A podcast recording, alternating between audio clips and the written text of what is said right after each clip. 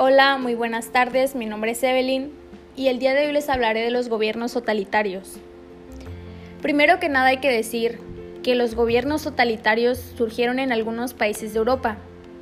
Esto se debió a la situación política y social que se experimentaba después de la Primera Guerra Mundial. Pero, ¿qué elementos facilitaron el surgimiento de los gobiernos totalitarios? Uno de ellos fueron los nacionalismos exacerbados. El historiador español Rafael Núñez Florencio señala en su obra Sociedad y Política en el siglo XX que las características de los movimientos fascistas venían desarrollándose desde medio siglo atrás, influidos por las corrientes conocidas como el conservadurismo, corporativismo, racismo, elitismo, autoritarismo y el nacionalismo exacerbado. Otro elemento fue el liderazgo en Italia con Benito Mussolini. Ante la creciente confrontación de los radicales de izquierda que pugnaban por impulsar una revolución social, Mussolini comprendió que en cualquier momento los comunistas podían hacerse con el control de Italia. Por eso cabe decir que el movimiento fascista fue iniciado por Mussolini, que inspiró el surgimiento de movimientos en naciones como Alemania y España.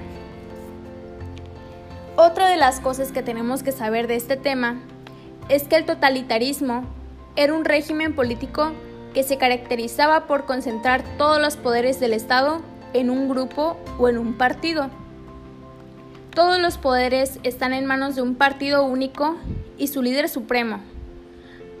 Todos los órdenes de la vida se encuentran subordinados al Estado.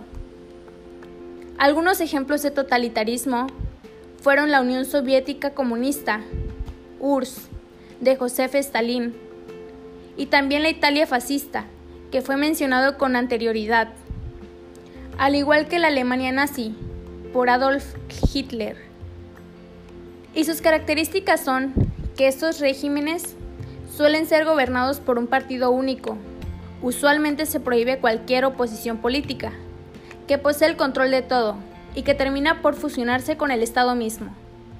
Y también que es un sistema de gestión dictatorial del Estado en el cual las libertades individuales y la existencia misma del individuo es percibida como algo secundario frente al poder del Estado. Esto ha sido todo por hoy, muchísimas gracias, los veo pronto.